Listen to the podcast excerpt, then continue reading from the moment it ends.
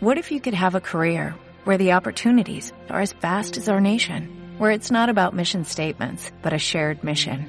At U.S. Customs and Border Protection, we go beyond to protect more than borders, from ship to shore, air to ground, cities to local communities. CBP agents and officers are keeping people safe. Join U.S. Customs and Border Protection and go beyond for something far greater than yourself. Learn more at cbp.gov/careers.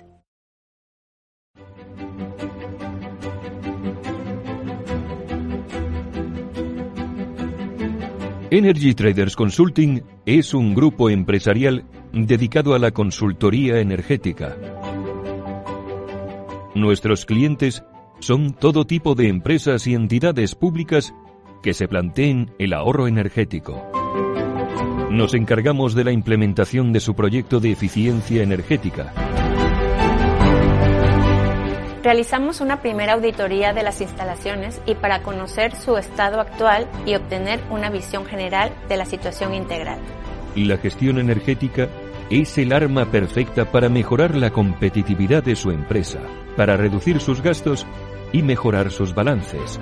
No se trata de un coste, sino de un ahorro. Además, la legislación va a exigir a las instalaciones de cierto tamaño que designen un gestor energético, entre cuyas funciones estará realizar un seguimiento de los consumos, llevar a cabo una contabilidad energética y elaborar programas de mejora de la eficiencia energética de las instalaciones. Nosotros monitorizamos su instalación en remoto y llevaremos a cabo un seguimiento que le permitirá cumplir tanto con sus objetivos de eficiencia energética como con los compromisos en materia de regulación. Nuestro servicio de externalización le proporciona un técnico especializado que se dedica a asesorarle permanentemente en todo lo relativo a la gestión energética de sus instalaciones. Nuestro departamento jurídico le mantendrá al día de todos los cambios normativos y se encargará de gestionar todas las reclamaciones energéticas que sean necesarias.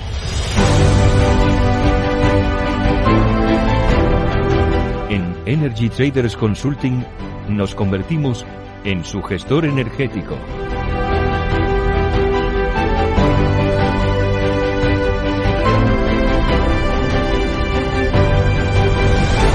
Energy Traders Consulting. Ahorro que suma.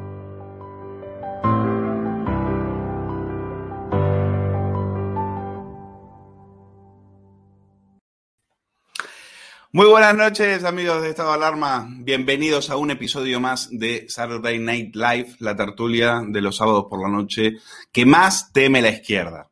Muy pendientes a estas horas de lo que está pasando en las calles de Madrid, que están infestadas de antifas. Hay, por supuesto, ni ningún tipo de problema por el coronavirus. No han escuchado a ningún periodista quejándose, como cuando fue la rueda de prensa de Santiago Abascal, que ahí pusieron el grito en el cielo. Aquí no. Si son los, las hordas de Hassel, de Podemos eh, o de Iglesias, no hay ningún tipo de problema. Esperemos que no la líen. De momento, eh, la policía los, los mantiene a raya y estamos viendo que, insultan, que amenazan. Eh, evidentemente son eh, al igual que lo hacía la delincuente Isa, Serra, eh, gritan que violencia es no poder llegar a fin de mes, que mm, han pedido la libertad de Hassel, poco para disimular, para que nos creamos que esto va de, de libertad de expresión. En todo caso, eh, Vito Quiles está haciendo una fantástica cobertura que, van a, que la pueden ver en, en estado de alarma. Y, y, si no, ya saben que si la lían van a decir que son jóvenes frustrados y sin futuro, ¿eh? como, como lo dijeron en su día con Ramón Espinar o Rita Maestre.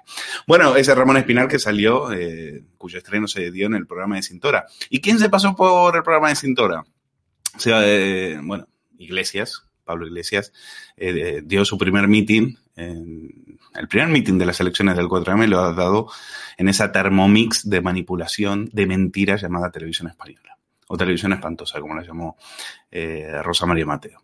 Esa televisión que pagamos todos para que llenarle los bolsillos a Cintora y a la banda de lustrabotas de Podemos y del PSOE. 50.000 euros por programa. 900 euros solamente para este periodista que fue, vamos a recordarlo, fue, Cintora fue despedido por Mediaset, que tampoco es que sea eh, la, la, la gran cadena ética de la información, por Mediaset, por manipular y desinformar. Bueno, Allí se va el líder de Podemos a sacar pecho con, de su candidatura en las elecciones de la Comunidad de Madrid y a insultar a Díaz Ayuso, que es lo único que sabe hacer. Dice que Ayuso hace apología del fascismo, que es un peligro para la democracia y, por supuesto, su lacayo Cintora, calladito como una puerta. El caribeño con chándal que vive de los demás en mansiones y con séquitos de mujeres, que es como lo definió eh, Isabel Díaz Ayuso, está haciendo campaña al grito de Madrid será la tumba del fascismo. Las encuestas le responden y dice que el pueblo madrileño está acabando una tumba, pero es la de él. Está acabando la tumba de eh, Pablo Iglesias eh, en términos políticos, por supuesto. Aquí el único fascismo lo impone este personaje siniestro que eh, decía que le emocionaba ver cómo le pateaban una cabeza a un, a un antidisturbio y que por esas eh, generosidades que tiene la democracia acabó de vicepresidente. Aquí, la violencia política, la cale borroca, el destrozo de los comercios, es propiedad de la izquierda, que quede bien claro. Utilizan televisión española como altavoz de campaña y le sale gratis porque lo pagamos los estúpidos españoles sin rechistar. Entonces, desde aquí, un mensaje a, este a otro periodista del régimen, aparte de Cintora, a Enrique Hernández. Seguimos esperando, Enrique, que hagas un, informe semanal, por ejemplo, dedicado a las más de 30.000 vacunas que se le han perdido a Carolina Darias. ¿eh? Eh, y ni hablar de los graves efectos secundarios que están provocando. Por eso no se puede hablar aquí en, en, este, en este canal. Seguimos esperando un especial dedicado a los amigos de Ábalos. Aerolíneas con apenas un avión como toda flota, pero que han recibido 53 millones de euros, mientras los españoles hacen filas en las colas del hambre. A ver, Enrique, si pones a trabajar a todos esos liberados sindicales que tienes ahí cobrando sueldos de, sueldos de lujo, ¿eh? sin dar palo al agua y al menos que hagan un reportaje decente, por ejemplo, sobre los enfermos de ELA, abandonados a su suerte, como denuncia Jordi Sabaté Pons en Twitter, eh, abandonados por este gobierno, mientras sacan adelante una ley de eutanasia, porque esto no te lo pierdas. ¿eh? Te tienen encerrado en casa para cuidarte del coronavirus, para que no te contagie, pero si te quieren morir, ellos te lo van a poner muy fácil. Así que, bueno, y aprovechando que nos visita Carlos Cuesta esta noche, le voy a preguntar por la ministra de Economía, Nadia Calviño. A mí me parece una de las grandes impostoras, una de las grandes farsantes de este gobierno, que goza de buena prensa, no entiendo por qué, incluso en algunos programas de derechas. Y eh, he escuchado declaraciones suyas mintiendo descaradamente sobre lo de Plus Ultra y sacando pecho de la gestión económica de este gobierno. Bueno, vamos a ver si la podemos desenmascarar hoy y, que deje de, mentir. Pues eh, vamos a, ya he hablado demasiado, vamos, voy con nuestros invitados, le voy a dar la, voy a saludarlos, están ahí, veo a Eduardo García Serrano, veo a Hugo Pereira, veo a Carlos Playón, Carlos, bienvenido, te estrenas esta noche con nosotros, y veo a Carlos Cuesta. Bueno, Carlos, vamos a ver dos momentos, voy a empezar por Carlos Cuesta, vamos a ver dos momentos de la entrevista a Pablo Iglesias en, en televisión española se inventa que tiene amigos que le dicen cosas. Esto ya lo dijo, es más viejo que andar a pie, esto ya lo dijo de los amigos que le hablan. Es como aquella Valeria que decía Pedro Sánchez, que Valeria le decía y que al final era, era mentira, no había ni Valeria ni nada. Vamos a ver estos dos momentos. Hay mucha ilusión. A mí me escribe gente que me dice, mira, eh, yo no he votado a Podemos nunca, pero os voy a votar porque hacía falta ese gesto. Hacía falta demostrar que Madrid le importa de verdad a la izquierda. Bueno, y ahora eh, dice, eh, tengo amigos que me escriben, mentira, no tiene nadie. Y dice que ahora tiene un amigo gay, tiene un amigo gay que dice que se va a ir a Valencia si Ayuso gana en Madrid. Me decía un amigo gay el otro día, si gana Ayuso yo me voy a vivir a Valencia, porque empiezo a notar otra vez que en Madrid hay presión homófoba que a mi chico y a mí nos han dicho cosas por la calle y ese es el ambiente que está generando esta gente. Por eso está bueno, tiene, tiene mucha gracia que estos tíos que tienen en su despacho a póster de asesinos de homosexuales como el Che Guevara o Stalin vengan ahora a darnos lecciones eh, de tolerancia. O sea, que este tío que, accedió a un gobierno en, la cual la fiscal general del Estado era una tal Lola Delgado, ¿eh? a la que pillaron diciendo marlasca maricón, nos venga a dar lecciones y lo del amigo que se va a Valencia, bueno, un mensaje al amigo de Iglesias, que no existe, pero igual. Eh, allá está el ex marido de, eh, de, la amiga de Iglesia, de Mónica Oltra, acusado de abusar de niña de 13 años. No sé si Valencia es el mejor sitio, Carlos, para, para refugiarse en este momento. No, lo único que me ha quedado claro es que eh, yo creo que este señor Pablo Iglesias solamente habla con comunistas. Entonces, como ellos están obsesionados, de hecho se dedicaban a meterlos en campos de concentración en Cuba Eh, tú lo decías, el Che Guevara y el propio Fidel Castro los metían en campos de concentración con un cartel gigante en el que ponía el trabajo os hará hombres. Y la verdad es que ni tan siquiera muchos de ellos les permitieron que el trabajo les hiciera nada, básicamente porque los asesinaron. Entonces, que esta gente vaya dando lecciones de respeto a determinadas libertades, cualquiera de ellas, y en este caso la libertad sexual, no deja de resultar irónico. Vamos a ver, eh, Madrid es un sitio de libertad y lo que le fastidia a este señor es que él es un comunista y como comunista odia la libertad. Y Madrid es un inmenso sitio de libertad y esto cualquier persona que viene de plazas en las que en estos momentos tienes que andar peleándote con nacionalistas, con separatistas, con proetarras, lo nota nada más llegar a Madrid. En Madrid tú puedes expresarte como te dé la gana, desde el punto de vista ideológico, político, desde el punto de vista empresarial, desde el punto de vista sexual, como te dé la santísima gana. Entonces, que deje de inventarse esta gente mentira tras mentira. La cosa es muy simple él viene a Madrid a cambiar eso, exactamente eso, que deje de hablar en nombre de nadie, porque es muy probable que después de estas elecciones efectivamente ya se certifique que habla en nombre de nadie, absolutamente de nadie. De hecho, yo espero que con el resultado hable en nombre de nadie y que su partido se vaya por el mismo retrete del que nunca debió salir. Espero literalmente que eso ocurra. Veremos lo que pasa. Pero este señor no deja de inventarse cosas. O sea, no hay nada en estos momentos que apunte en Madrid a nada de lo que él está indicando y todo lo que tenemos en Madrid apunta a atracción de empresas, a atracción de gente que quiere vivir con libertad, a rebaja de impuestos, a que puedas montar una empresa y por un real decreto no te la cierran a la primera de cambio, a intentar mantener que las empresas sean libres y no tengan esos créditos participativos que se han inventado para acabar cogiendo la participación y el control de las empresas porque están con el expropiese, expropiese. Madrid a lo que apunta es a eso. Y lo que le fastidia a este señor es que él quiere el modelo exactamente contrario, el comunista. Bueno, vamos a, eh, vamos a hablar de comunismo precisamente porque eh, a estos comunistas lo único que le va es el insulto. Eh, ya, y hay algunos que están, ya lo dijimos, que hay algunos que deberían quitarles el ordenador, que no están bien de la cabeza, llevan tiempo haciendo burradas y un día van a acabar mal. y de verdad que nos dan, algunos dan muchísima pena. Es el caso de Máximo Pradera, del que ya hablamos en otro, en otro momento. ¿Se acuerdan que escribió una columna en público deseándole cáncer Aznar, a Macarena Olona, eh, ha vuelto a hacerlo, eh, por supuesto en Twitter, no sé si le han cerrado la cuenta, porque claro, a los de izquierda nunca le cierran la cuenta, la cuenta, pero ha dicho, eh, podemos ver la pantalla de Periodista Digital, Pradera amenaza de muerte a Ayuso, hay que sacar la macheta del carnicero para cortarle el cuello. Lo dijo en un tuit, lo dijo en un tuit que vamos a ver ahora. Es la hora de sacrificar todos los innumerables matices que separan a las tres izquierdas y sacar la macheta del carnicero para cortarle el corazón. Evidentemente, los comunistas no están acostumbrados a ir a elecciones, para ellos no hay que ir a elecciones, para ellos hay primero que cortar eh, las cabezas de sus enemigos y luego después ya veremos. Luego después ya veremos. Es lo que han hecho durante toda la historia. Por eso nos jugamos eh, precisamente esto en Madrid, comunismo o libertad. Y si hay alguien que sabe muy bien la historia del comunismo es Eduardo García Serrano y tengo el placer de, de tenerle esta noche Eduardo, eh, volvemos a hablar de este, de este desquiciado. Eh, no sé si quieres hablar de esto y también si quieres comentar la presentación de Iglesias en televisión española.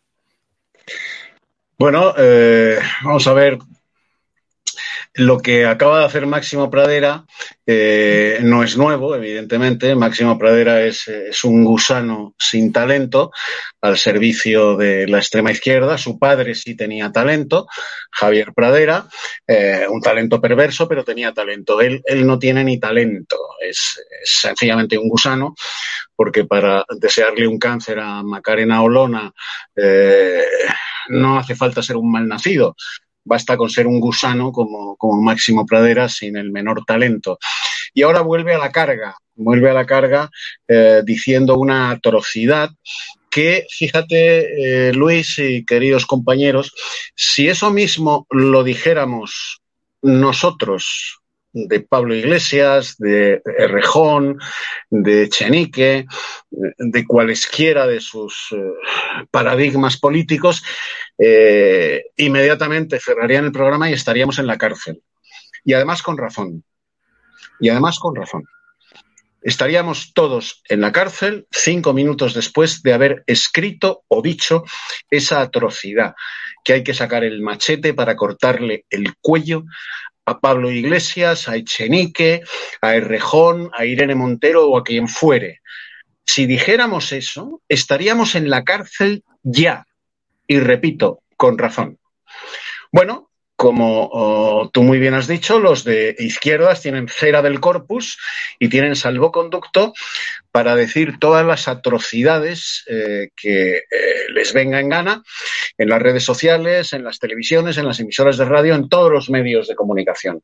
¿Por qué? Porque son comunistas y todas esas atrocidades las dicen dicen ellos, afirman ellos, en defensa de la voluntad popular que esa es la gran mentira sobre la que se asienta el comunismo y sobre la que sigue engañando, engañando miserablemente a multitudes enteras de eh, desgraciaditos, ¿eh? que siguen esa doctrina que sencillamente los encadena. Cuando llegan al poder los encadenan. Pablo Iglesias se lo decía el otro día con Jesús Cintora, acusaba a Isabel Díaz Ayuso nada menos que de criminal.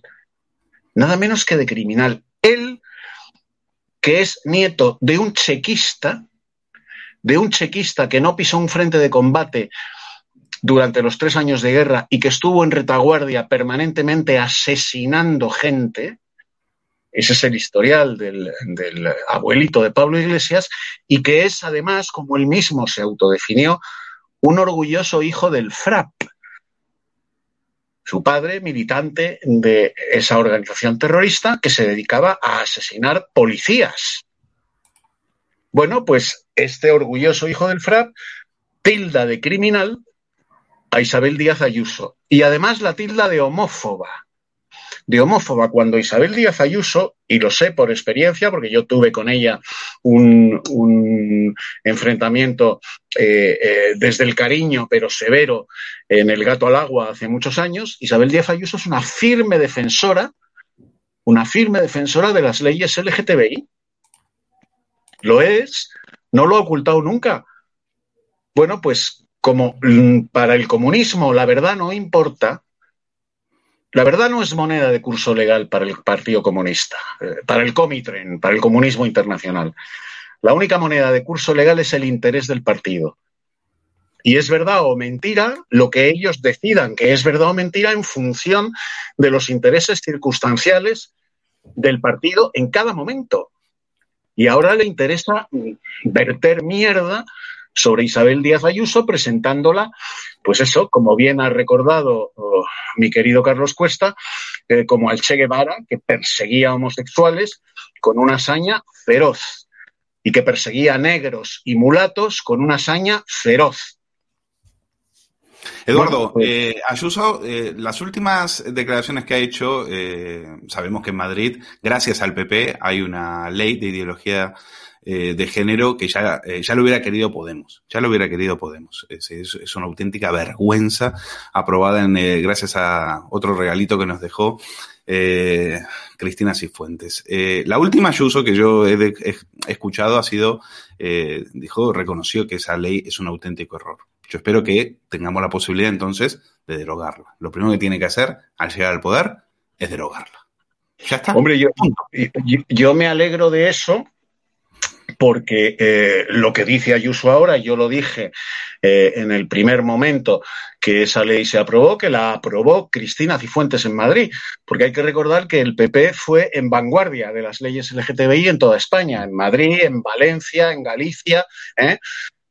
y yo lo dije entonces, con el tiempo, esto me ha costado más de un disgusto, incluso en los tribunales, pues resulta que una feminista más roja que Lenin, eh, de antiguo cuño, que es Lidia Falcón, ha venido a darme la razón. Y Lidia Falcón y yo ideológicamente estamos en las antípodas, el uno de la otra. Pero ha venido a darme la razón. Lidia Falcón, a la que ahora andan satanizando por decir lo que dijo Lidia Falcón recientemente, que un transexual no es una mujer. No es una mujer, por mucho que se lo crea, no es una mujer que cambia la apariencia sexual, pero no el sexo. A un transexual tú le haces un elemental análisis de fluidos, de sangre o de orina, y el resultado es varón. Varón, por mucha apariencia de mujer que tenga. A un transexual le haces una uh, autopsia ciega y lo que sale es varón. Ha cambiado su apariencia sexual. Su apariencia sexual, no su sexo. Bueno, pues por decir esto, a mí me han llevado a los tribunales, llega Lidia Falcón hace unos meses a decir esto mismo y nadie la lleva a los tribunales, la ponen a parir, eso sí. No, sí, la ha llevado a los tribunales, los suyos, los suyos. O sea, ha sido la propia izquierda la que ha llevado a Lidia Falcón por oponerse a la ley trans de Irene Montero. Pero ese ya va a ser otro debate y no sé si, eh, no sé si lo podemos hablar aquí, fíjate. Es un, es un problema con esto de la censura. Bueno, vamos a. Tengo un tuit que me ha llamado la atención de Inés Arrimadas. Inés Arrimadas ha aprovechado para mostrarse solidaria con Isabel Díaz Ayuso tras los insultos de Máximo Pradera.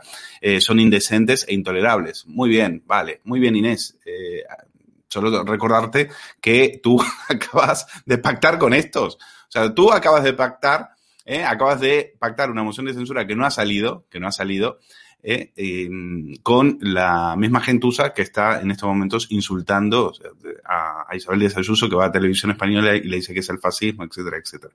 O sea, quedas muy bien, pero esto de hacer política de Twitch ya cansa, ¿eh? ya cansa. ¿Eh? Los hechos. Los hechos es que eres una traidora que has apuñalado precisamente a Isabel Díaz Ayuso, porque la moción de censura empezó en Murcia, pero el destino final era Madrid. Que salgas ahora a eh, hacerte la solidaria con Isabel Díaz Ayuso demuestra que aparte de traidora tienes mucha jeta. Bueno, eh, Carlos Playón, creo que está por ahí.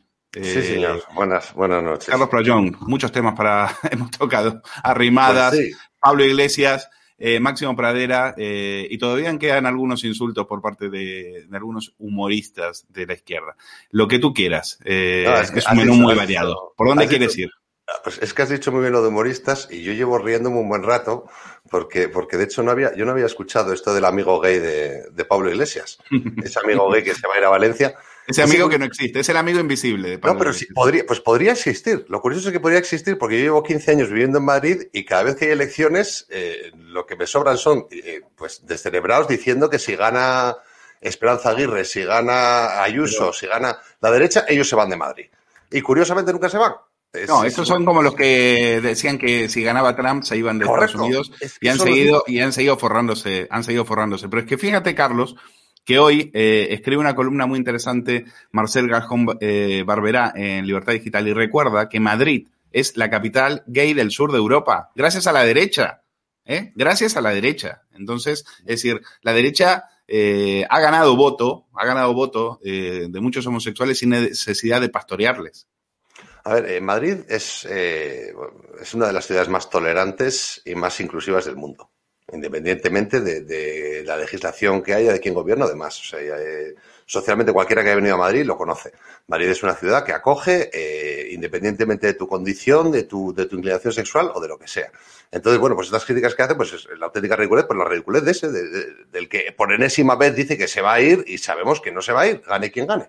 Pero bueno, lo que estamos, quizá estamos girando todo en torno a, una misma, a una misma idea que incluye, pues, eh, meeting de Pablo Iglesias con Cintora, incluye la barbaridad de Máximo Pradera.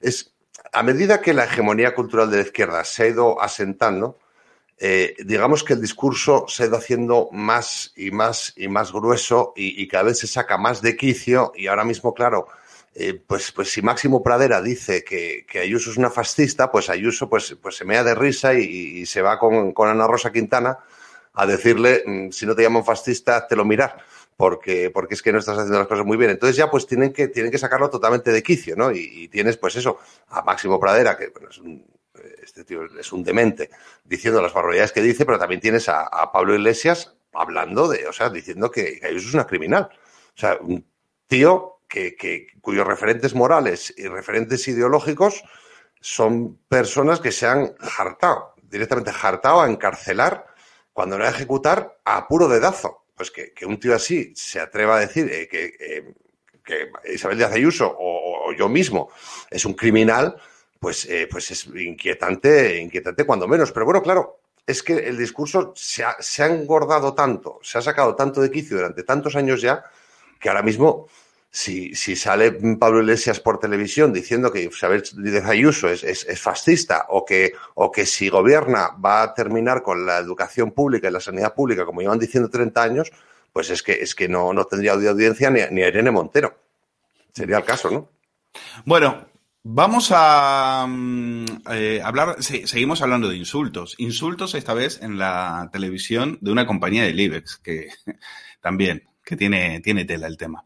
Eh, vamos a ver en el programa de Buenafuente, Leitmotiv, eh, vamos a ver a, una humorista, eh, Raquel Sastre, se ha referido a, a Vox se ha referido a los votantes de Vox y les ha insultado. Vamos a verlo porque eh, hay una versión original, que es la que por suerte en Twitter han logrado rescatar, y hay una versión fake, porque los de Movistar han cortado, han cortado el momento para eh, que no nos enteremos que llevan a un humorista a insultar, a llamar descerebrados, estos que estaban, no era que a la izquierda les preocupaba el tema de la, de la, enfermedad mental. No se pusieron esta semana como locos, histéricos, porque un diputado del PP había dicho una burrada eh, diciéndole a, a Íñigo Rejón que vaya al médico. Bueno, que hay esto... que, que, decir, sobre todo cuando hablamos de discapacidades graves, ¿no? Ya. O sea, quiero decir, que tú imagínate, ¿no? Tener un tío con una parálisis cerebral que vote a Vox, o sea, son cosas que no... Ya, ya, ya, ya, ya. claro, claro. No, ese era el. Eh, esa, es, esa es la versión original. ¿eh? Esa es la versión original. Llaman descerebrado a los votantes del PP. Nada nuevo, nada que, nada que nos sorprenda ¿eh? en el programa de una empresa cotizada del IBEX. Vamos a ver la versión fake, la que le han cortado el momento para que no nos enteremos. Tiene sus cosas horribles, ¿no? Claro. Es algo que hay que, que decir, sobre todo cuando hablamos de discapacidades graves, ¿no? Ya, ya, ya, ya, ya. claro, claro.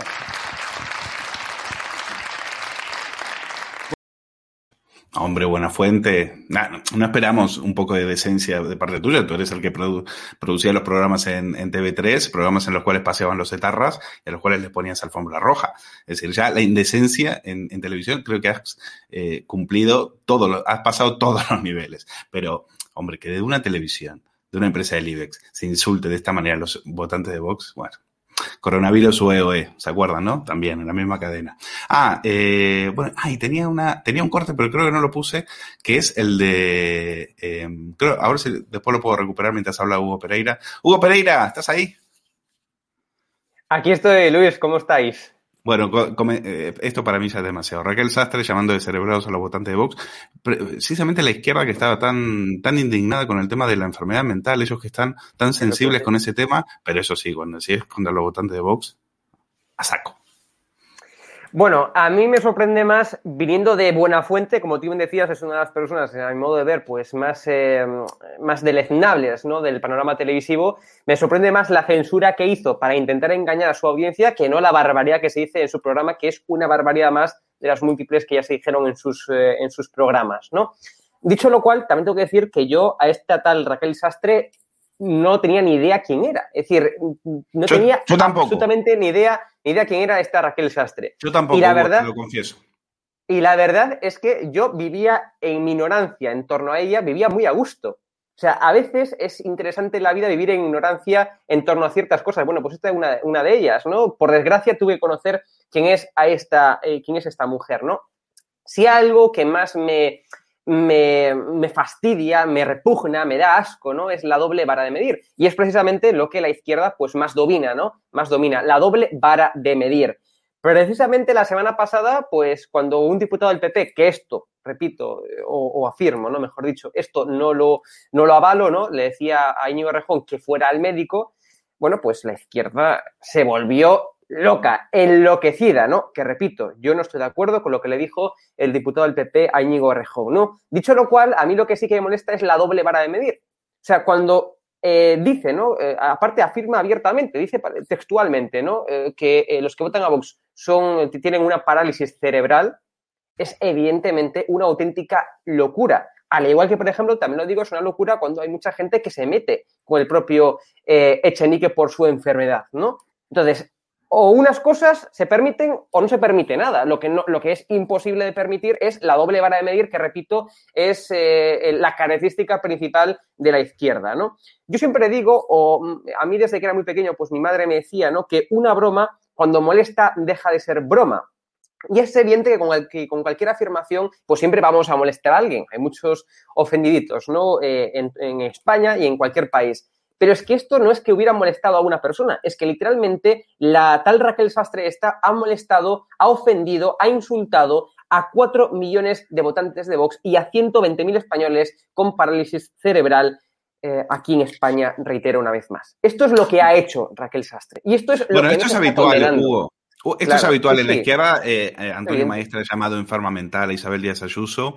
Eh, hemos re- quiero recordar a Miguel Lago, humorista de Cuatro, también Sí. dice, burlándose de los. eh, se paró en el verano, paró delante de un cartel que, que era de. Eh, decía Hospital Infanta Elena para enfermos con parálisis cerebral. Se sacó una foto riéndose. Eh, esta es la izquierda que está tan ocupada, tan preocupada. O, o- o me puedo ocupar de, también me puedo acordar de Nieves con Costrina, periodista de la cadena SER, que también llamó, Claro. llamó nazi a Rocío Monasterio y llamó descerebrada también a Isabel Díaz Ayuso. Esta es la izquierda eh, en su máximo esplendor. Eh, quiero que veas también cómo hace la izquierda mediática para decir que la culpa es de una campaña, la culpa es nuestra. Eh, Hugo. Mira, mira esto. Es que para el plural.com, el digital de Angélica Rubio, la culpa es que es nuestra, es una campaña de acoso. Campaña de acoso a la humorista Raquel Sastre por el chiste de, la parálisis cerebral. Campaña de acoso. Es decir, al final la culpa, la culpa es de nosotros que nos quejamos demasiado. O sea, encima que insulta a los votantes de Vox y encima la culpa es de que nos eh, quejamos demasiado. Dame un titular y sigo adelante. Un titular es que si esto fuera un chiste se reiría alguien, pero es que precisamente en España creo que con eso que dijo no se rió ni su familia. No se rió ni su familia de, con Bueno. lo que dijo, ¿no? Una vez más, sí, termino. No, no, una se- vez más volvemos a lo mismo. Y es que la izquierda. Sí, sí, y es que la izquierda, con lo que, con lo, con lo que hace y con lo que dice, nunca va, nunca va a estar, digamos, ni denunciada, nunca va a estar ni, eh, ni señalada en medios de comunicación ni nada. Hay total impugnidad, impugnidad para la izquierda. Y esto volvemos a lo mismo, y es lo de siempre. Si yo digo eso, si yo imagínate que dijera eso, pero con los votantes de Podemos, mañana estaba en el plural, eh, en portada, también en la última hora y en todos estos panfletos de la, de la izquierda. Estaba en portada. Estaba en portada, porque fíjate tú, Luis, Bueno. que a mí me llegaron, me llegaron a poner en portada en el plural en la última hora y en otros medios por ir simplemente a, eh, a, a Gen Place, ¿no? Que es el programa de, de RTV de gente joven. Pues simplemente por la, por la mera presencia de ir, por yo ir a ese programa, me pusieron en portada diciendo que RTV llamaba a fascistas. Sin haber dicho nada comparable ni mucho menos con la barbaridad, con el insulto, con la ofensa que hizo esta, esta mujer, que repito, esto no es un chiste porque no se rió nadie, ni su familia, salvo algunos descere- descerebrados de, de- de izquierdas, ¿no? Que le ríen por las gracias a esta gente. Bueno, a ellos, ellos dando también lecciones de fascistas, ellos que censuraron a Carlos Carnicero, que era columnista de esa casa, y también le, Claro. cor- le, le guillotinaron. Es decir, para, para dar lecciones de fascismo están los del plural.com. Bueno, vamos a ver, hablábamos, decía, a ver si puedo recuperar un momento, claro, era el momento en el cual en la cadena del IBEX se, eh, eh, se habla de, eh, se defiende el comunismo. Es la lógica, ¿no? Bob Pop en el programa de Buena Fuente diciendo aquí lo que falta es más comunismo.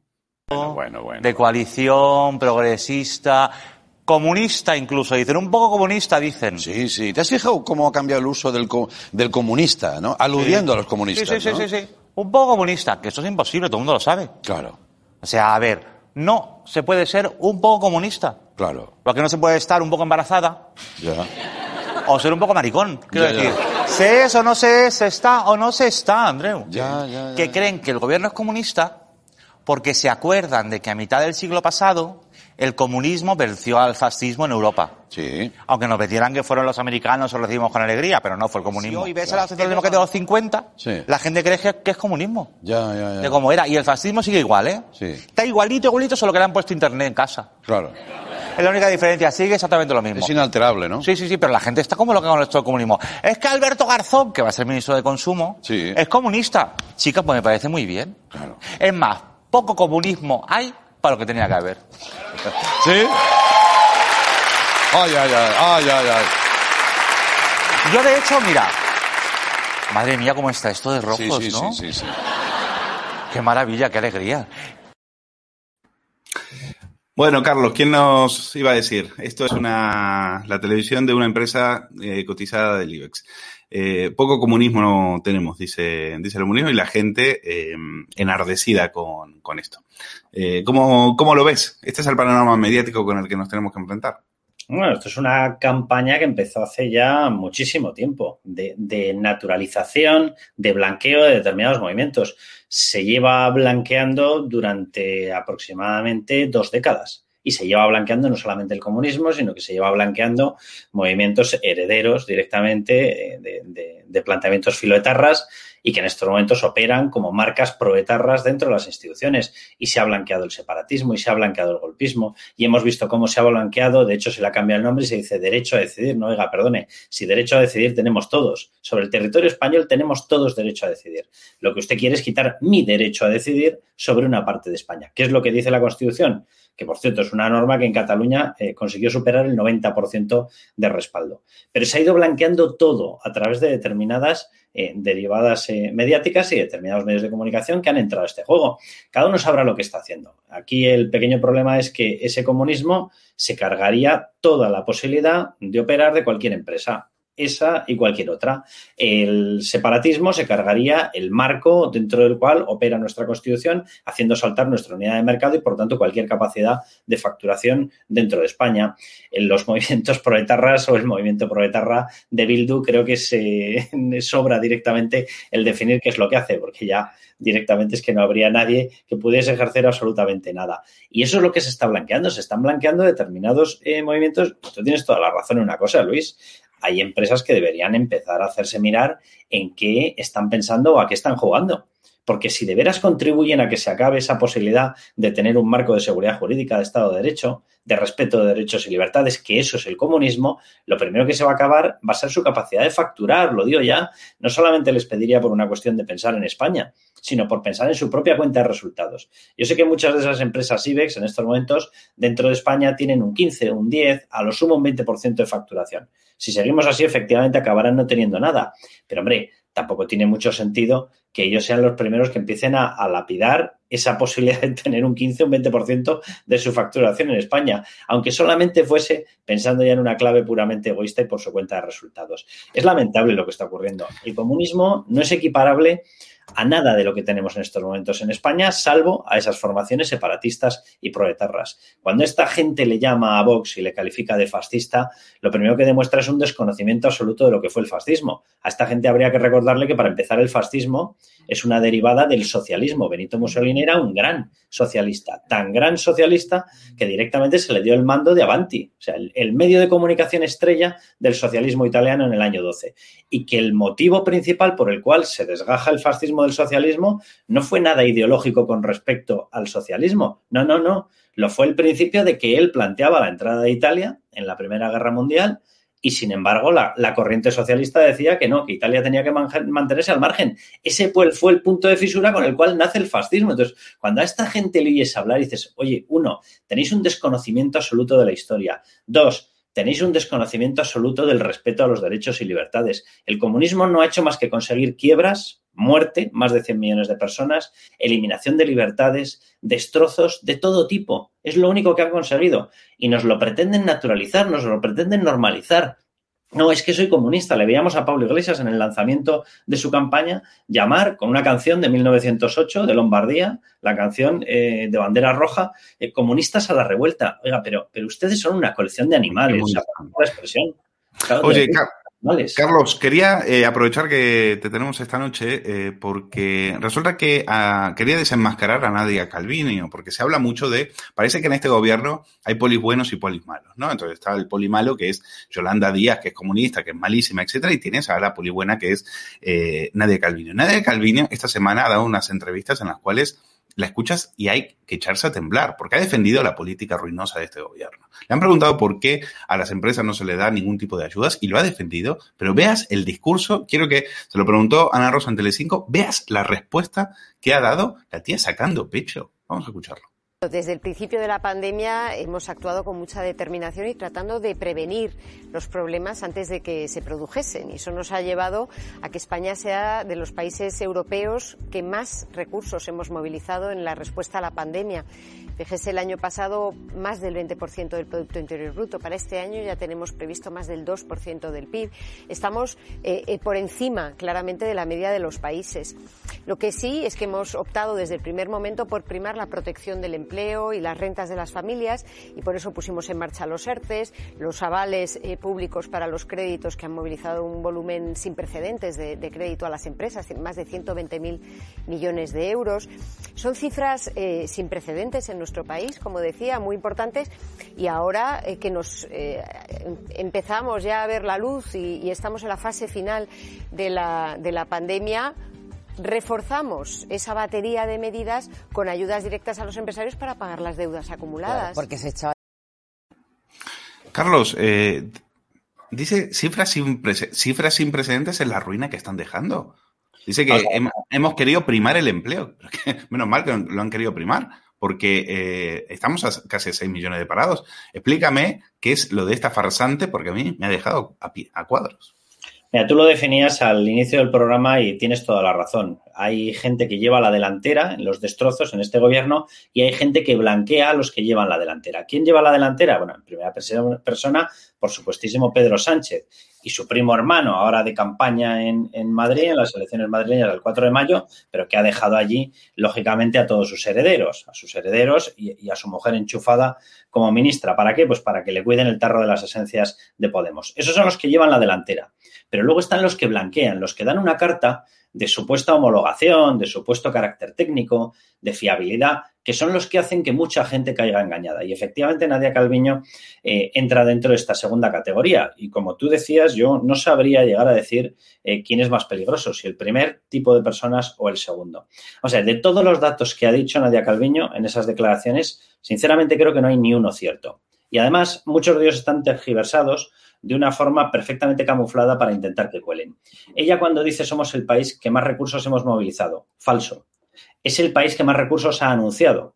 ¿Cuál es la cuestión? Que el número de condiciones que se han puesto, prácticamente todo se ha hecho pasar por línea SICO, por créditos, exigían una presentación de un aval de viabilidad por las empresas. ¿Cómo va a presentar una empresa a la que le has cerrado y le has obligado a cerrar por decreto ninguna carta de viabilidad? Si le has obligado a echar la persiana, ¿qué carta de viabilidad quieres que te presente? ¿Va a haber gente que atraviese la persiana para llegar a consumir algo? ¿Qué tiene que hacer un hotel para demostrar viabilidad cuando tú has prohibido la movilidad entre comunidades autónomas? ¿Qué tiene que hacer? ¿Se va a inventar seres humanos que de pronto le aparezcan dentro de las habitaciones? ¿Qué es lo que tiene que hacer? Eso sí, por el camino se habían anunciado esas líneas. Resultado de lo que se ha ejecutado, nosotros hemos llegado a ejecutar ayudas reales en torno a 50.000 millones. Os doy otro dato y ella lo sabe perfectamente. La pérdida en estos momentos de facturación de nuestras empresas es de más de 290.000 millones, ¿vale? Prácticamente unos 300.000 millones. Es decir, nosotros hemos hecho circular un euro de ayudas por cada 6 euros que han perdido en facturación. ¿Me quiere explicar la señora Nadia Calviño cómo, si tú has pasado de 60.000 euros de ingresos a 10.000, vas a poder mantener un negocio? ¿Cómo puedes no cerrarlo? Vale. Dos, acabamos de anunciar ahora 11.000 millones. Bueno, cuando hemos ido a ver el detalle de esos 11.000 millones en ayudas directas, nos hemos dado cuenta de que si le vas quitando las partidas que no son ayudas directas, nos quedamos en 7.000. Y dirá la gente, bueno, por fin hay algo. Bueno, vale, vamos a analizar los 7.000 en comparativa con una economía, la alemana, ¿vale? Alemania, eh, cuando se empezó a anunciar este paquete de ayudas, mes de febrero, dio sus 11.000, porque desde el año, eh, perdón, desde el mes de noviembre del año pasado, lleva dando 11.000 millones sin hacer alarde, sin hacer publicidad cada mes, ¿vale? Se anunció en febrero, vamos a contar el dinero que ha dado Alemania en comparativa con el que hemos dado nosotros en el mismo tiempo. Lo anuncia en febrero Pedro Sánchez, Alemania paga y no anuncia nada. Nos dicen en marzo que ya está regulado. Alemania paga, ya va por 22.000 millones y no dice nada, simplemente lo considera normal. Pero es que además en marzo Alemania bajó. El IVA que ya había reducido desde el 19 al 16 lo bajó al 7 para la hostelería. Eso vienen a ser unos 4.000 y pico millones de ayuda adicional. Pero es que además dio mil millones al mundo de la cultura. Pero es que además dio un cheque de 150 euros por hijo a cada familia en Alemania, porque va y resulta que aparte de las pymes también lo están pasando mal directamente las familias. Bueno, sigamos. ¿Qué es lo último que hemos sabido del programa de supuestas ayudas? Que en España ya no eran 11.000, como he dicho antes, sino que eran 7.000, pero que además no se van a poder cobrar hasta que no transcurra el verano. Junio, agosto, septiembre, váyase usted a saber. Hasta ese momento Alemania habrá dado 11.000 millones de febrero, 11.000 de marzo, 11.000. Vayan sumando hasta ese momento. Es decir, el resto de países ponen dinero. Nosotros anunciamos que lo ponemos. Todo esto lo sabe Nadia Calviño. Nadia Calviño sabe que según la OCDE nosotros somos el país que más tortazo económico estamos recibiendo y vamos a seguir recibiendo por culpa de la desastrosa gestión del coronavirus. Lo sabe perfectamente. Nadia Calviño sabe perfectamente que este año, año 2021, vamos a emitir, vamos a lanzar emisiones de deuda bruta por valor de más de 290.000 millones. En el año peor, en el año en el que más tuvimos que recurrir a deuda de la crisis subprime, no llegamos a los 250.000 millones. Ella lo sabe. Ella sabe que estamos con caídas históricas de recaudación. Lo sabe perfectamente. Sabe que se cerró el año pasado con 45.000 millones de déficit en la seguridad social y sabe que en estos momentos no están llegando las cotizaciones, con lo cual este año puede ser desastroso. Ella sabe todas las cifras que yo estoy citando en estos momentos. Ella sabe que tiene un ordenador delante de sus narices y que cada mañana en el Ministerio de Economía, cuando lo abre, le aparece una cosa que se llama síntesis de indicadores avanzados. De, esos, de esas síntesis de indicadores avanzados que recoge todo lo que te va marcando eh, consumo energético, confianza del consumidor, eh, compra de material de construcción. No hay ni un solo dato en positivo en estos momentos, ni uno, y lo sabe perfectamente. Pero dice lo contrario. ¿Por qué? Por lo que tú decías, Luis, porque tiene que hacer su función de blanquear. Lo más triste es que Nadia Calviño en estos momentos está buscando ya otro puesto de trabajo y está utilizando toda su agenda de contactos. ¿Cuál es la cuestión? Que ella no busca un puesto de trabajo normal, busca un puesto de trabajo político en instituciones internacionales o Bruselas para las cuales o para los cuales necesita que le apoye el gobierno de España. Por eso nos miente intencionadamente, porque necesita que la avale Pedro Sánchez y prefiere engañar a toda la población española conociendo todos los datos con tal de conseguir ella su maravilloso salvoconducto para vivir de maravilla con un pasaporte diplomático, posiblemente con unos ingresos con tributación internacional, es decir, prácticamente inexistente y con un estatus maravilloso. Y aquí nos quedamos todos los demás. Efectivamente, ese sillón de 20.000 euros en al mes en Bruselas lo vamos a pagar nosotros, sin, eh, sin lugar a dudas. Eh, quiero seguir hablando de Nadia Calviño, lo voy a hacer con Carlos Prayón. Eh, Nadia Calviño ha defendido el rescate a la línea aérea chavista Plus Ultra. 53 millones de euros. Un avión. Un avión. 150.000 euros por empleado. Escucha las declaraciones, Carlos, y las comentamos. Bueno, desde el principio, cuando pusimos en marcha el fondo de, la SEPI de estos 10.000 millones para empresas, empresas estratégicas, que ahora se ha complementado con el fondo de COFIDES eh, para empresas de, menor tamaño, eh, tuvimos claro que teníamos que establecer unos criterios objetivos y que son los que marca la norma y que teníamos que tener también unos, sistemas de análisis externos independientes para tener un, buen criterio para ver la, la situación financiera de las empresas, la medida en la cual los planes de viabilidad son creíbles o no, si tenía o no sentido eh, realizar estos préstamos, que es de lo que estamos hablando, de préstamos eh, a, estas compañías. ¿no?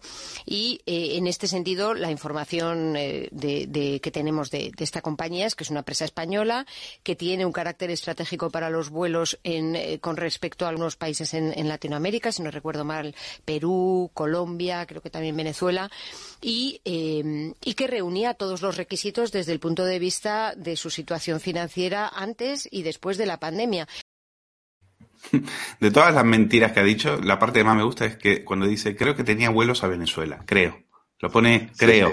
Dice, se, hace la, tontita, se hace la tontita, creo. creo la, chica, la chica ni pestañea, o sea, vino, vino a explicar que, que, o sea, justificó el rescate con que había una serie de destinos que, operaba exclusivamente esta compañía y bueno, ya se, ha, publicado por supuesto que no era así, que, todos los destinos que, habían señalado como supuestos eh, destinos exclusivos de esta compañía, pues los opera también Iberia, con lo cual nada.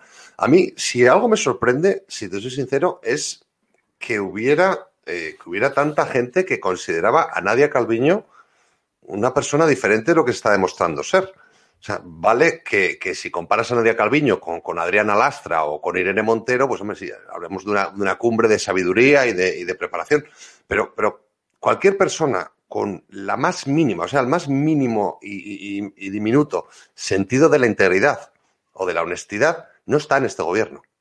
O sea, no estaría en el gobierno de Pedro Sánchez. Y si esta mujer lleva, lleva aguantando en el gobierno de Pedro Sánchez todo el tiempo que ha aguantado, es precisamente porque no conoce ni la honestidad ni la integridad, ni la sinceridad, ni, ni, ninguna de esas virtudes que se supone se supone se esperaban de ella. Y bueno, y su papel ella lo tiene, lo tiene clarísimo. O sea, ya ves que no pestañea defendiendo el rescate, eh, explicando o dando unos datos que son absolutamente, totalmente falsos y ella lo sabe y, sabe que su función es, como muy bien eh, explicaba Carlos Cuesta, es blanquear y dar, ese, eh, digamos, es- esos visos de, de profesionalidad y de tecnicismo a, a- a las, a las políticas totalmente disparatadas que, que dirigen Pedro Sánchez y, y- y su, y su amigo Pablo Iglesias, claro.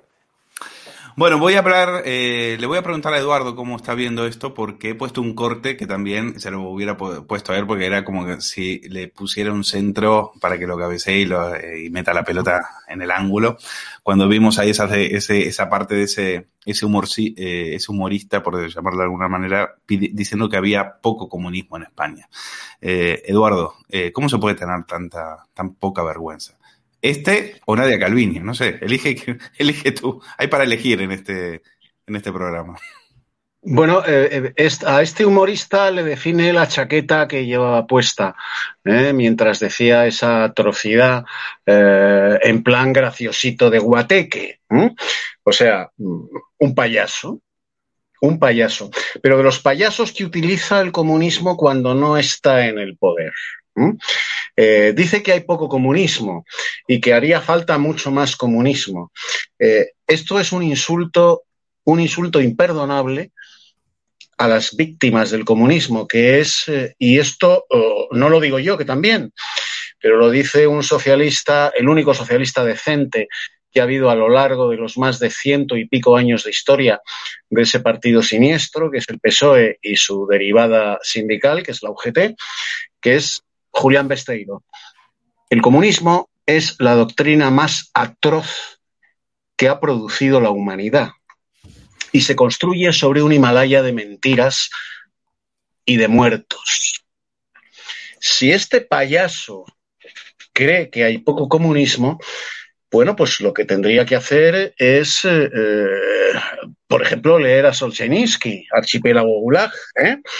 Eh, o haberse ido a la Cuba, aún hoy, la Cuba vigente, pero no, la Cuba de los años 70, de los años 60, ¿m?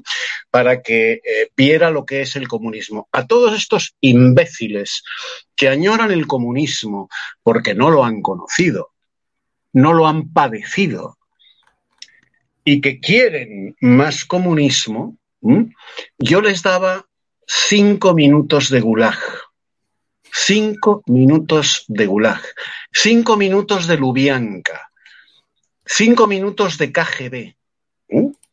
Además, dice algo que es absolutamente antihistórico, que a Europa la libera eh, el ejército soviético.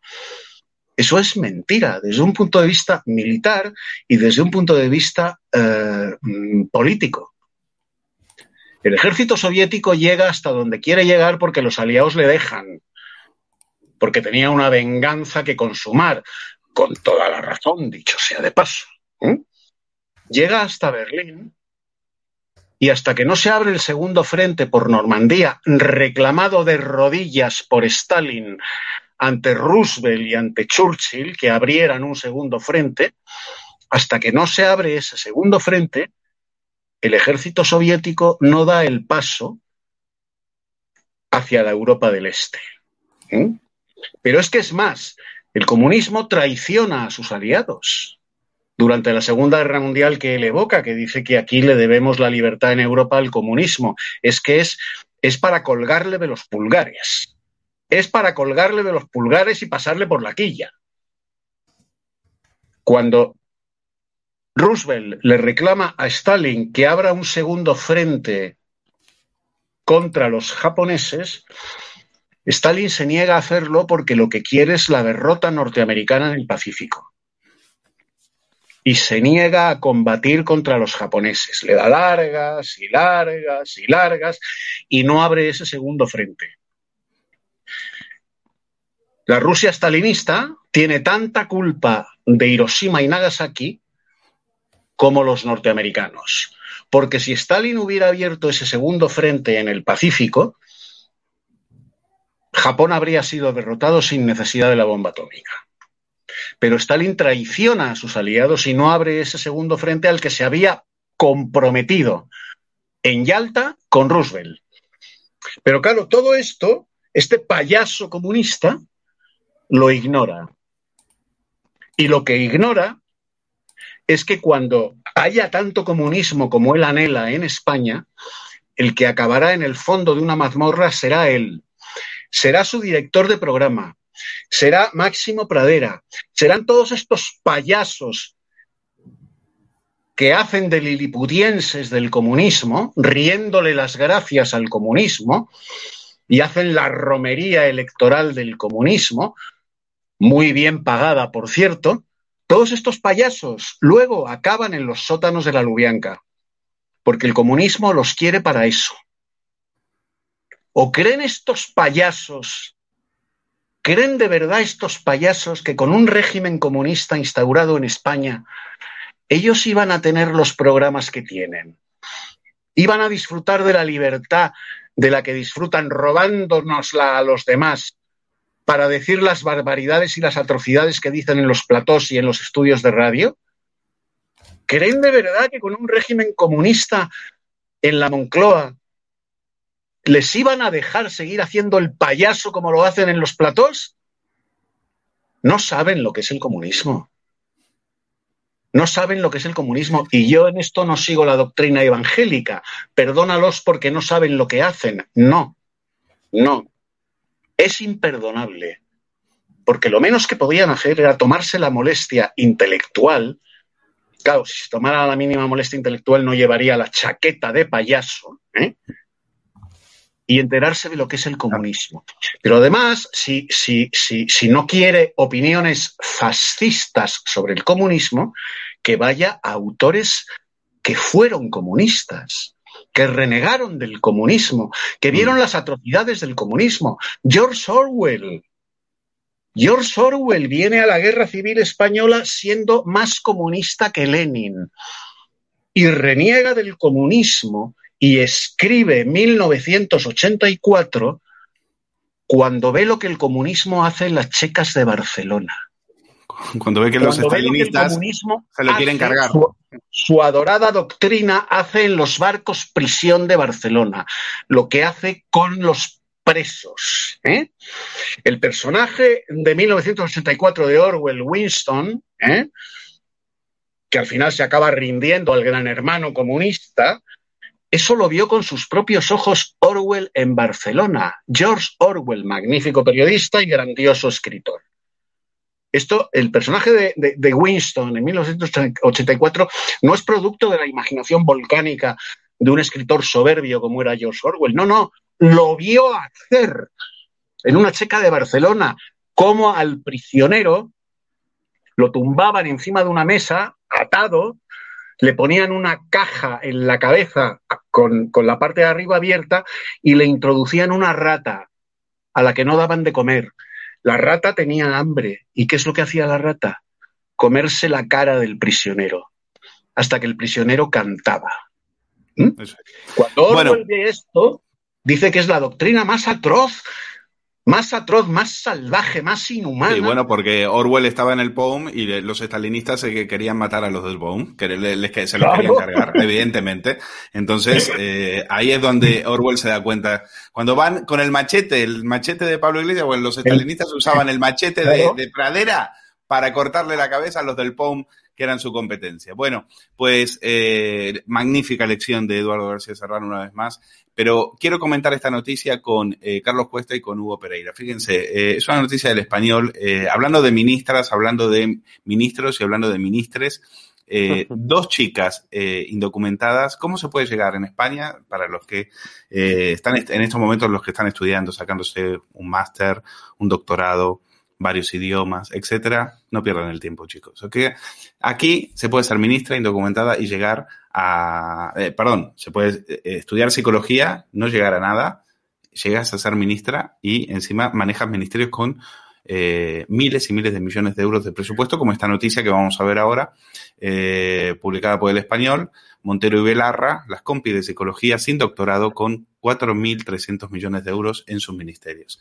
¿eh? Dos chicas eh, que no han dado palo al agua en su vida, son ministras y manejan millones y millones de presupuesto. Carlos Cuesta, eh, te lo dejo, te lo dejo a ti si quieres rematarlo. No, es, un ascenso de gente que, que, nunca debió llegar a la política, no porque tuviesen que tener ninguna puerta cerrada, que evidentemente tanto hablar de juventud sin futuro y les hemos acabado pagando todos a ellos el hecho de que no tengan ni pasado ni presente. Pero eh, si hubiésemos tenido un sistema selectivo, si hubiésemos tenido un sistema por el cual hubiese podido entrar más gente en política, si no tuviésemos un sistema por el cual este tipo de, de arenes como los que monta eh, Pablo Iglesias permitiesen que fuesen subiendo aquellos eh, a los cuales él toca con su dedazo, pues posiblemente esta gente nunca hubiese llegado a esos cargos ministeriales. Es complicado que un gobierno llegue más bajo o que un país llegue más bajo y que unas personas ineptas lleguen más alto. Ahora, el problema que tenemos es efectivamente esa cifra que aparece en la noticia. Estas personas sin capacidad para gestionar ni el fondo de unos amigos cuando salen de juerga por la noche, en estos momentos manejan cantidades absolutamente astronómicas y cantidades que con la descripción que yo he hecho de cuál es la situación financiera en estos momentos de España eran y son totalmente necesarias para mantener vivas no solamente determinadas prestaciones sociales, incluido, y hablo, por ejemplo, de las pensiones, sino que eran totalmente necesarias para mantener vivo nuestro motor del empleo, nuestras empresas, a las cuales les estamos racaneando una ayuda después de obligarles a cerrar. Yo quiero recordar que hay un artículo en la Constitución, el artículo 33, tiene un punto 3, 33.3, donde dice que si tú obligas a una empresa o a cualquier persona a perder un derecho de propiedad o un derecho a trabajar, tienes que indemnizarle.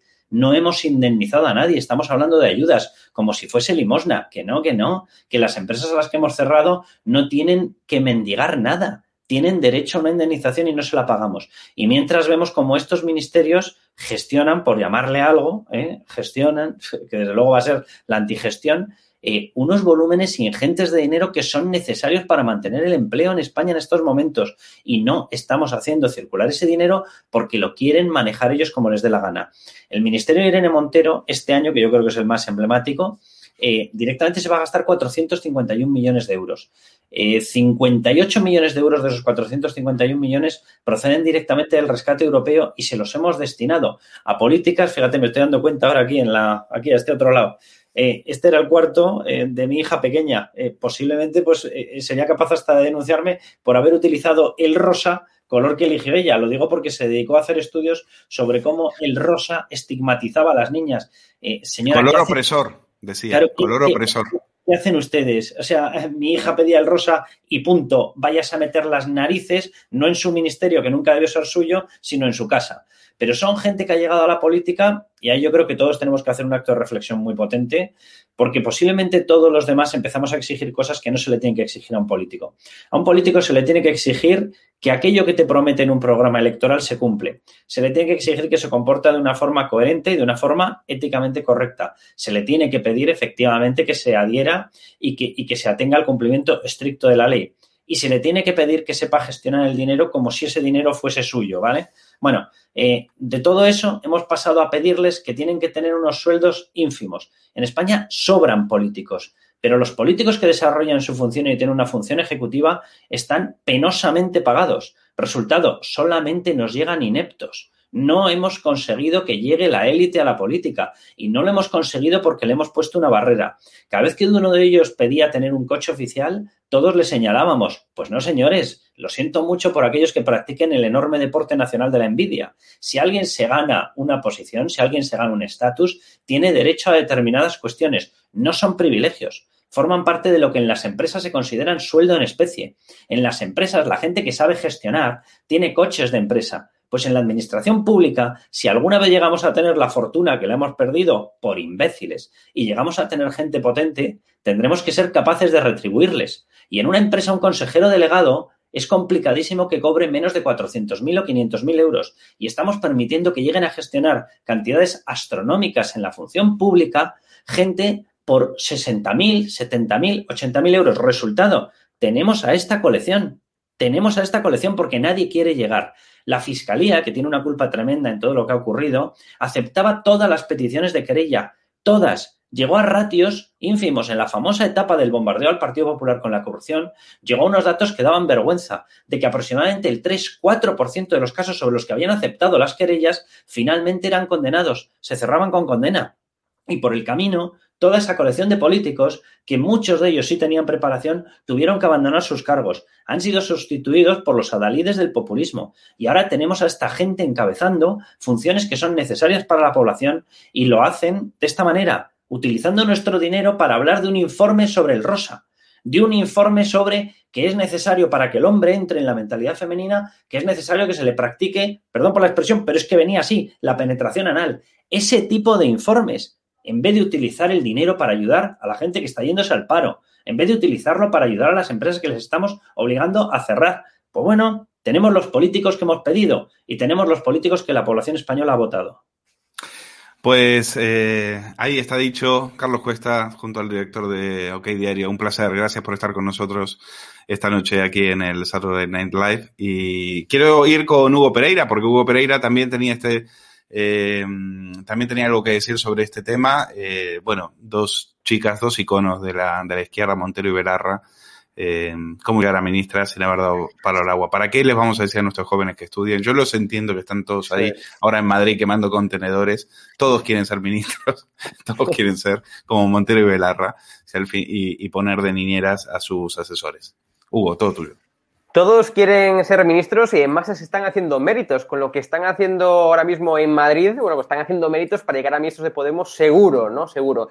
Eh, yo para rematar un poco lo que decía el admirado Carlos Cuesta, ¿no? Pues simplemente tengo que decir que cada vez que me mencionáis el nombre de Belarra, pues me tengo que acordar de esa polémica de Podemos de cuando hablaba de frutas, fruteros, patatas en ese vídeo para intentar explicar el alto precio de la luz, ¿os acordáis? ¿no? La que se lió, por ejemplo, en redes sociales, en Twitter, en el que había un hashtag, recuerdo, ¿no? que la culpa era del frutero. Bueno, pues en ese vídeo de Podemos, tan famoso, eh, quien lo explicaba, quien aparecía en ese vídeo, era la tal Belarra esta, que yo cuando la vi en foto, yo sí que no asociaba el nombre con la cara, ¿no? Yo cuando precisamente la vi en la, vi la noticia del español, dije, concho, esta es la mujer que aparecía en ese vídeo de Podemos, ¿no? De frutas, fruteros y patatas. Bueno, pues esta es, la, esta es la mujer que intentaba dar lecciones de economía, intentaba dar lecciones de economía diciendo que la subida de la luz, pues era, y, que el alto precio de la luz, pues era culpa de esos malvados empresarios capitalistas, ¿no? Del mercado mayorista eléctrico, ¿no? Bueno, pues a esta mujer lo que hay que decirle es que precisamente eh,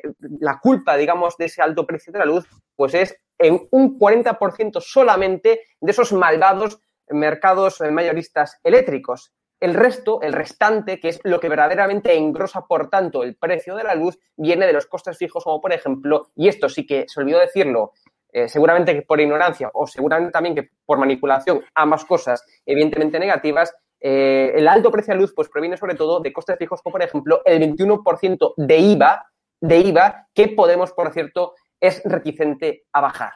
De ahí que tengamos, repito, ese alto precio de la luz. Precisamente, una vez más, lo vuelvo a recalcar, el mercado mayorista es, está liberalizado y es lo que menos afecta al precio final que paga el consumidor. Dicho lo cual, si la capacidad que tiene eh, Belarra para analizar la economía, para explicar la economía y, por tanto, para bueno, pues para gestionar la economía eh, la va a usar en su ministerio, os puedo garantizar, querida audiencia y queridos españoles, que vamos a perder esos 4.000 millones de euros que entre Montero y Belarra gestionan. Esos 4.000 millones de euros los vamos a perder, porque esta mujer es una incompetente.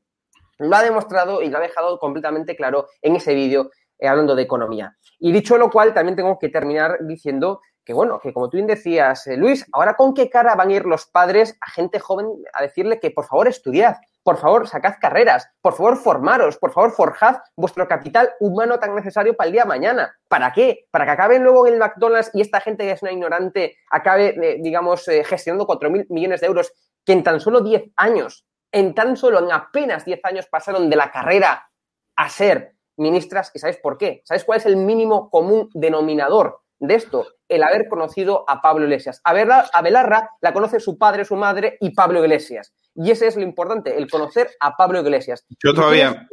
Sí. Sí, perdona, Hugo, termina, termina.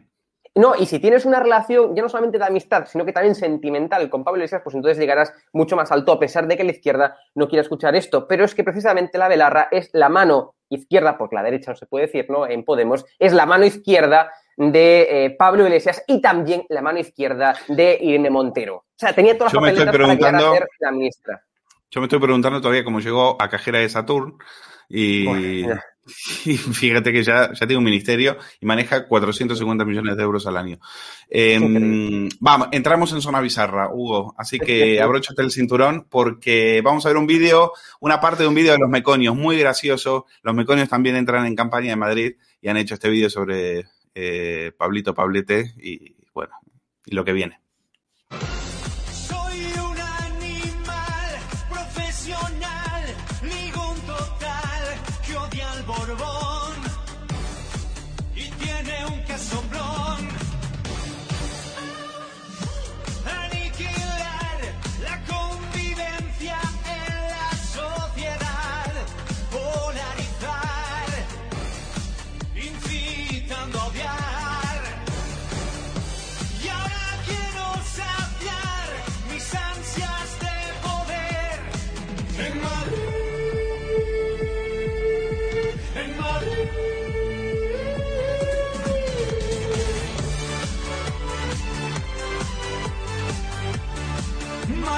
Comunista.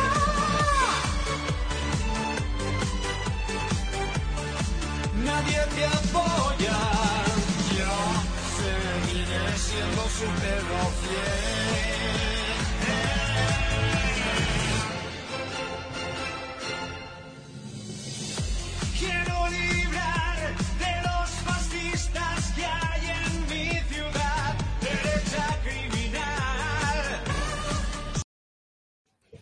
Bueno, me encanta ver la escena. ¡Ah!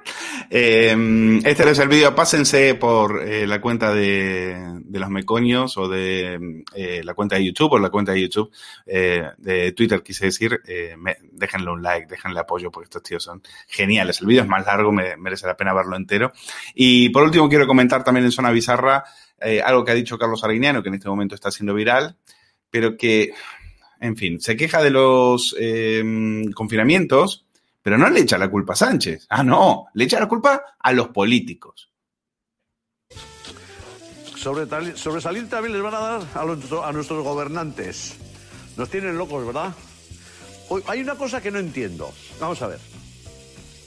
Nosotros, yo por ejemplo, guipuzcoano, no puedo ir a La Rioja.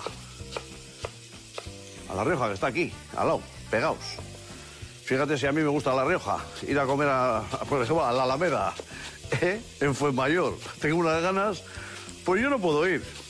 Y sin embargo, los franceses vienen como locos a España, que entran por barajas, parece ser la mayoría de ellos. ¿Eso cómo es? ¿Me podéis explicar? Que nosotros no podamos ir a saludar a nuestros abuelos, a nuestros mayores, con todos los cuidados, y que los franceses vengan, se mamen como osos, porque se maman como osos, los hemos visto, porque están dando la televisión todo el día. Vienen y porque aquí hay juega, aquí mucho bonito, aquí todo juega y hay fiesta. Y venimos aquí a disfrutar. Todos estamos muy contentos de venir a España. Yo, oye, eh, todos contentos estáis de venir a España, a mamaros como osos, con la mascarilla aquí, enseñando el culo a las cámaras. Digo, ¿quién tiene que venir? ¿Macron? ¿Los de aquí que no van a ponerse a mandar? Vamos a controlar un poquito, ¿eh? Vamos a controlar un poquito el país porque bastante tienen los, los políticos con sus rollos, porque tienen sus rollos que son insufribles. Estamos los españoles ya hasta el moño de los políticos. Está bien, Arguiniano, pero recuerda que, ¿sabes qué me molesta? Eso de los políticos. ¿Eh? Que es esa fórmula que también usan mucho en la sexta para decir, ¿qué pasa con los políticos? No hablan de los políticos. No, no, hablen del gobierno. Porque Arguiniano ya en la pandemia, ponme la captura de eh, en el diario en 20 minutos, esto es en plena pandemia.